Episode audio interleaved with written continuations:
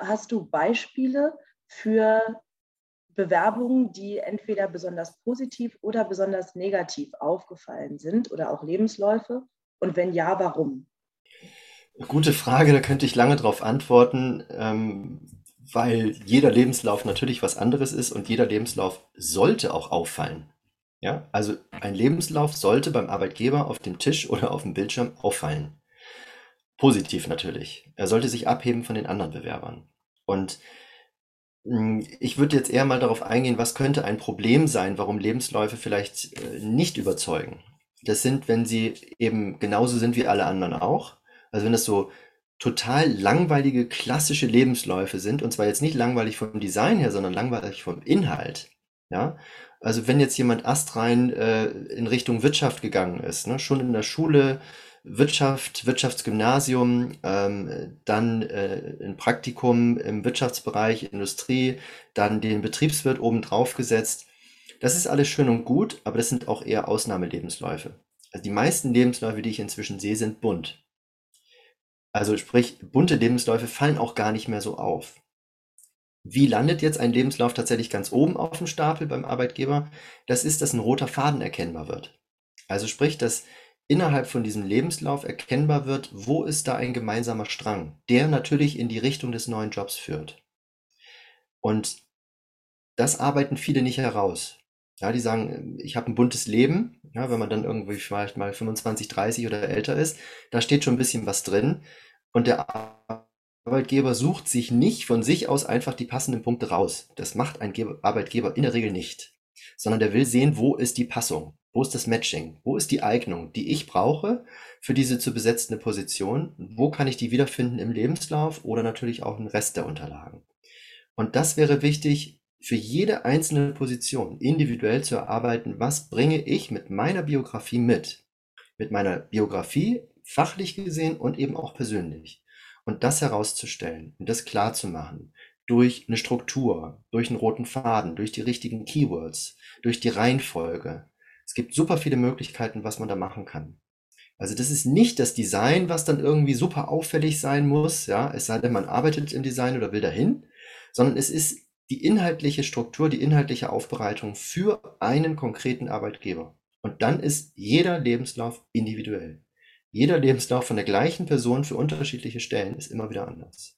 Wenn du sagst, dass die Lebensläufe individuell gestaltet werden sollen und dieser rote Faden erkennbar werden soll, dann finde ich, ist es manchmal schwierig herauszustellen, ist das tatsächlich was, was, sagen wir, nur in so einem Lebenslauf stattfinden soll, weil die ja oft dann doch auch einem Format folgen müssen, tabellarisch sein und dann ist ja doch schon recht klar, okay, Ausbildung, Arbeitserfahrung vielleicht oder Ehrenamt und dann hat man das Motivationsschreiben.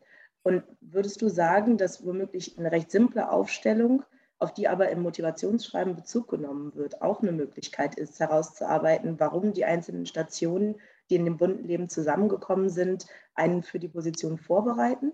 Oder würdest du sagen, ähm, je weniger Inhalt, aber desto präziser ist, desto besser für die Bewerbung?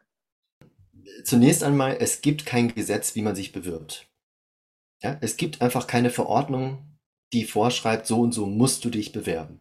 Also du kannst machen, was du willst. Ja, wenn es ankommt. Wenn du damit beim Arbeitgeber ankommst, kannst du machen, was du willst. Du solltest möglichst empathisch vorgehen. Also sprich, für einen Arbeitgeber mitdenken. Was will der denn? Und da gibt's Umfragen und Statistiken. Das ist das, was mich interessiert in meiner Arbeit und an Rat, was ich auch weitergebe. Und da heißt es zum Beispiel, 75 Prozent der deutschen Personaler, also drei Viertel, lesen zuerst den Lebenslauf. Und im Internet wird ständig gesucht, wie schreibe ich mein Bewerbungsschreiben. Das ist gar nicht die Hauptsache. Ja? Äh, Lebenslauf, das ist das allererste. Und kein Mensch sagt eben auch, dass man ein schickes Design braucht. Es geht um die inhaltliche Aufbereitung. Eingestellt werden die Leute, die inhaltlich überzeugen. Ja, es sollte rechtschreibungskonform sein. Ja, es sollte grammatikalisch richtig sein. Es sollte auch keine Tippfehler haben. Ja, in den heutigen Zeiten mit Computer ist das alles eigentlich kein Thema mehr. Aber das ist leider sehr häufig der Fall. Also fehlerfrei. Das ist schon mal irgendwie ein ganz wichtiger Punkt. Und dann äh, den Lebenslauf letztendlich aufbereiten, vor allem für die fachliche Eignung. Also ganz äh, klare Hard Skills, die man eben vorweisen kann. Welche Ausbildung, Weiterbildung, Berufserfahrung, was kann ich da vorweisen? Das sind die Punkte, die Personaler ganz schnell abchecken können. Und das lieben wir alle, schnell, effizient arbeiten. Also sprich, wenn der Arbeitgeber innerhalb von zwei Minuten sagen kann beim Lebenslauf, fachlich geeignet ist die Person, super. Damit kannst du dem Arbeitgeber schon mal viel Arbeit abnehmen zu suchen, was viele eben auch nicht mehr machen. So, und dann ist die Frage, was wollen die Arbeitgeber denn noch an geeigneten Kandidaten? Was wollen die da wissen? Und das ist der andere Teil, nämlich die Persönlichkeit. Wie transportiert man jetzt die Persönlichkeit, die Soft Skills? Die ist teilweise sehr entscheidend, die ist teilweise mehr ausschlaggebend als die fachliche Eignung. Nehmen wir mal den Verkauf.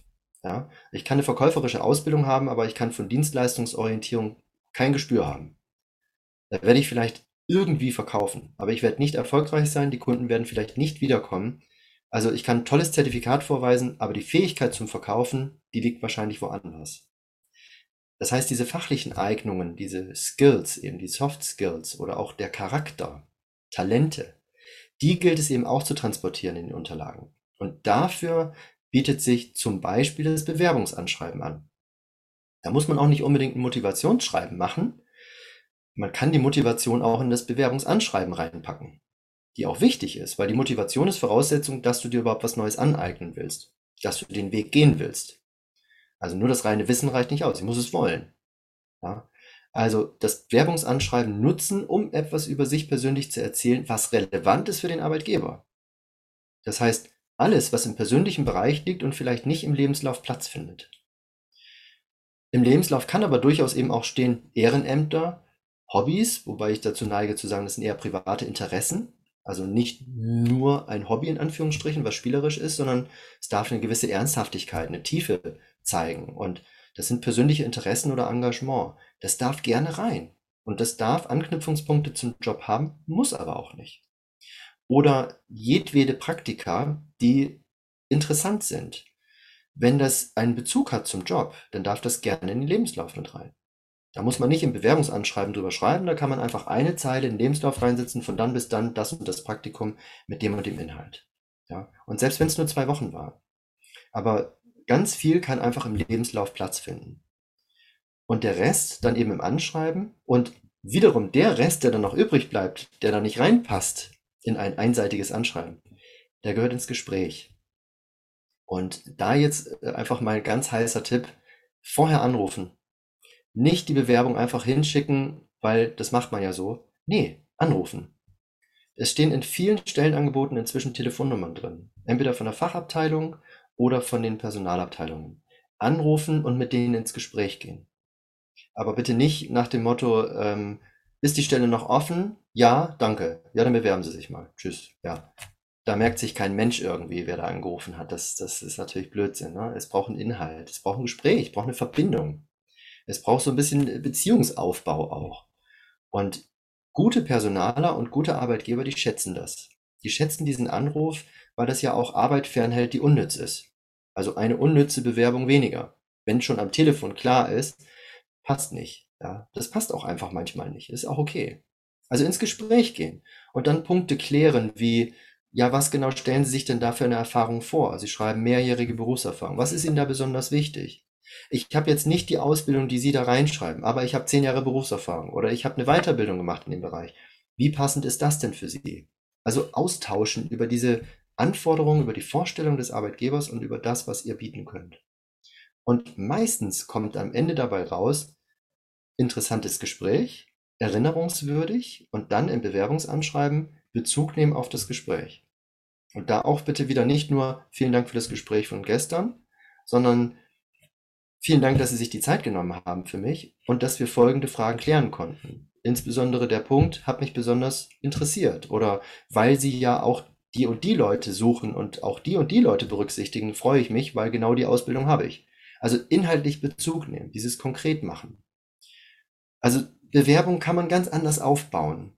Ja, vielleicht, ähm, ich versuche das so ein bisschen deutlich zu machen. Es geht nicht darum, klassische Bewerbungsverfahren einzuhalten, sondern es geht darum, smart damit umzugehen, mit wenig Zeit bei euch und bei den Leuten und natürlich auch in ein gutes Licht zu stellen, aber Beziehungen aufzubauen. Und dann auch zu akzeptieren, wenn es nicht passt. Also wenn dann einfach schon das Gespür da ist, hm, das würde irgendwie klemmen, dann passt es halt nicht. Dann ruft er halt woanders an, probiert es woanders.